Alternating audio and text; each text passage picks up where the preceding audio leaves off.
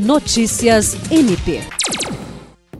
Em Brasília, o Procurador-Geral de Justiça Danilo Lovisaro do Nascimento foi recebido nesta quinta-feira pela senadora Maísa Gomes durante encontro institucional que contou com a presença do presidente da Associação Nacional dos Membros do Ministério Público, Manuel Murrieta, e da presidente da Associação do Ministério Público do Acre, Mary Cristina Amaral.